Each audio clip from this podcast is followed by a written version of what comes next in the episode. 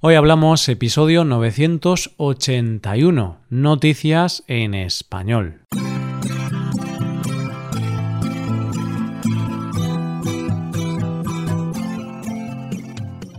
Bienvenido a Hoy Hablamos, el podcast para aprender español cada día. Ya lo sabes, publicamos nuestro podcast de lunes a viernes. Si quieres ver la transcripción completa y una hoja de trabajo con ejercicios y con explicaciones, visita nuestra web hoyhablamos.com. Hazte suscriptor premium para acceder a todo ese contenido. Hola, oyente, ¿cómo estás?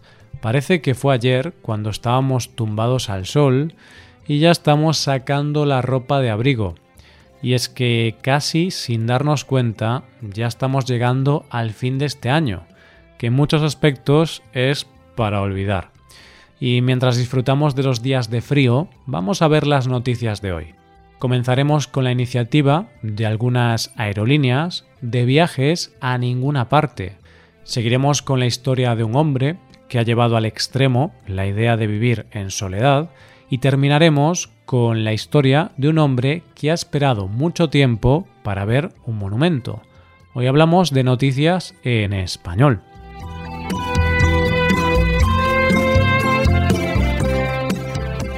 El otro día hablaba con mi pareja, con Rebeca, que me decía que en estos tiempos que nos está tocando vivir, una de las cosas que más echa de menos, aparte de la vida normal, y ver gente con normalidad, es viajar. Y es que en estos tiempos echamos de menos cosas que antes veíamos normales. Algo tan sencillo como coger un avión para viajar por placer. Ahora es algo que no sabemos cuándo volveremos a hacer. Me decía Rebeca que a ella lo que menos le gusta cuando tiene que viajar en avión es pasar el control de seguridad, porque a veces hay que esperar colas infinitas pero ahora mismo lo echa tanto de menos que lo disfrutaría como una niña con un juguete nuevo. si tú también eres de esas personas que echan mucho de menos volar y viajar, muy atento a la primera noticia de hoy, porque puede que sea la solución perfecta para ti. Está claro que uno de los sectores más afectados por toda esta crisis sanitaria provocada por el coronavirus es el sector del turismo. La gente ya no puede viajar y por tanto el sector se ha resentido. Todos los sectores se han tenido que reinventar de una u otra manera.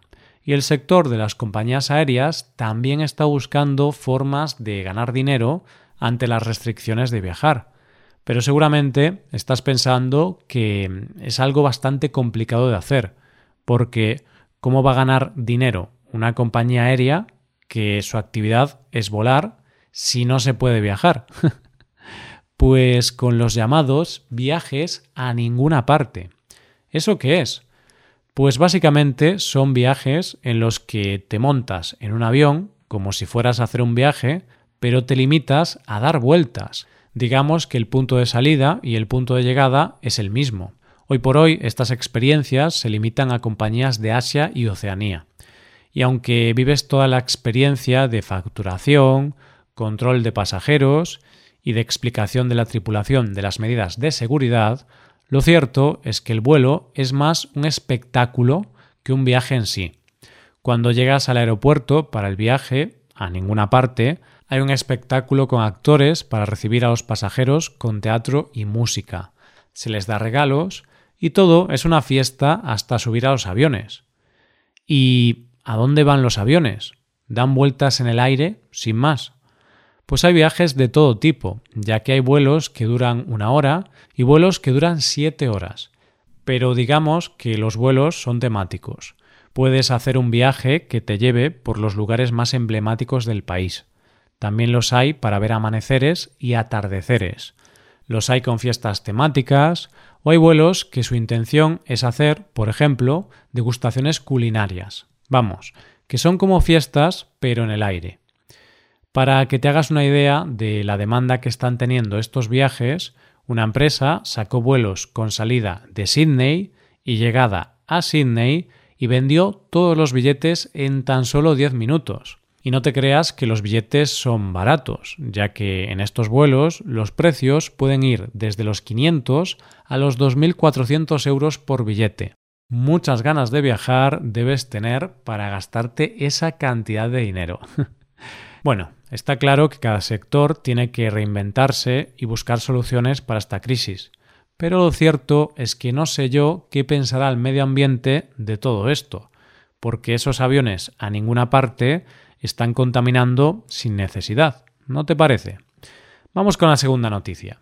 ¿Te imaginas, oyente, vivir en un pueblo, tú solo, sin nadie, en kilómetros a la redonda? Yo, la verdad es que no creo que fuera capaz, porque aunque me gusta estar solo en algunos momentos, si tuviera que estar completamente solo, sin ver absolutamente a nadie, creo que me terminaría volviendo loco. Pero hay un hombre que lo está haciendo, y esa es precisamente nuestra siguiente noticia de hoy. Brent Underwood es un hombre norteamericano de 32 años que se dedica al sector inmobiliario.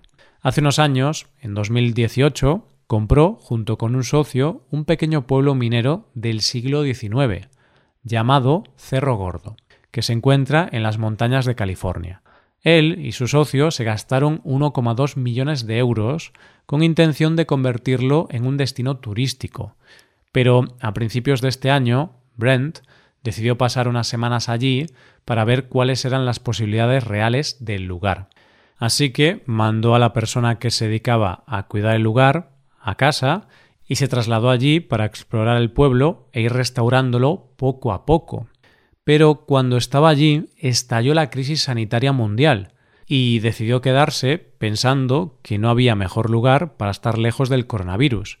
Y desde entonces vive en ese pueblo abandonado y vive completamente solo.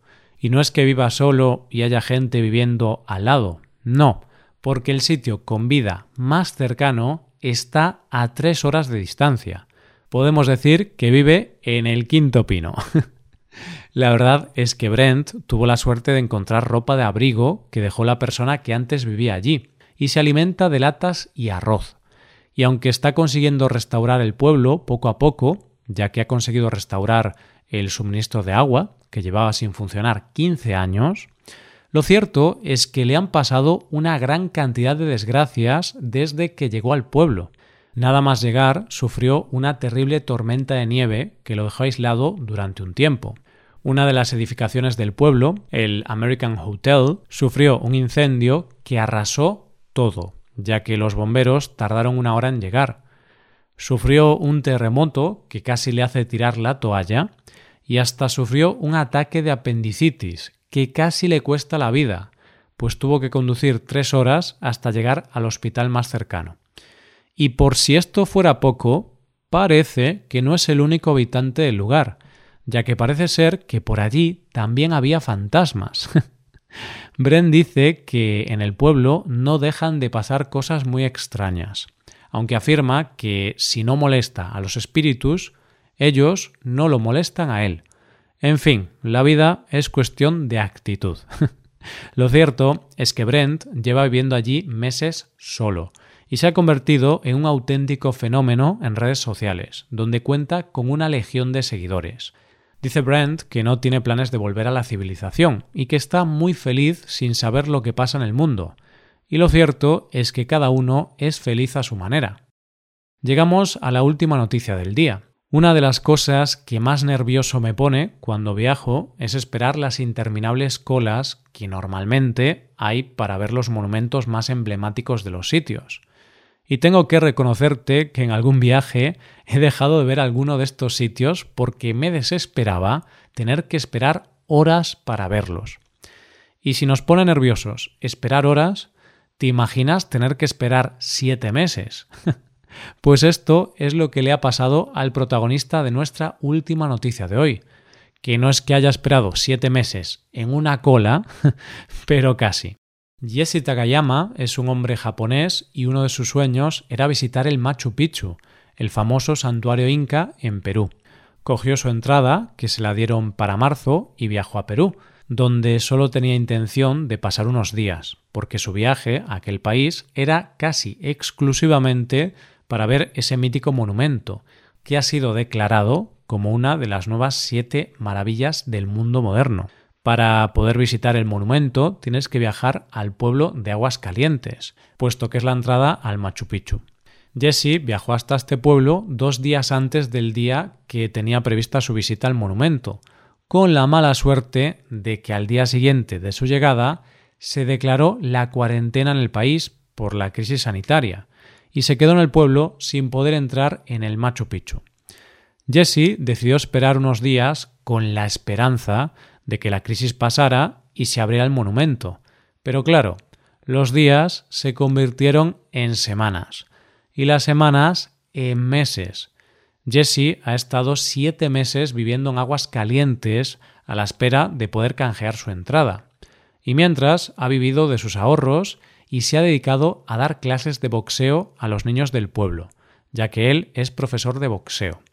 El caso es que su situación llegó a oídos del Ministerio de Cultura del país, que decidieron que había que hacer algo con el pobre Jesse por lo que el propio ministro, Alejandro Neira, dio una noticia cuanto menos excepcional.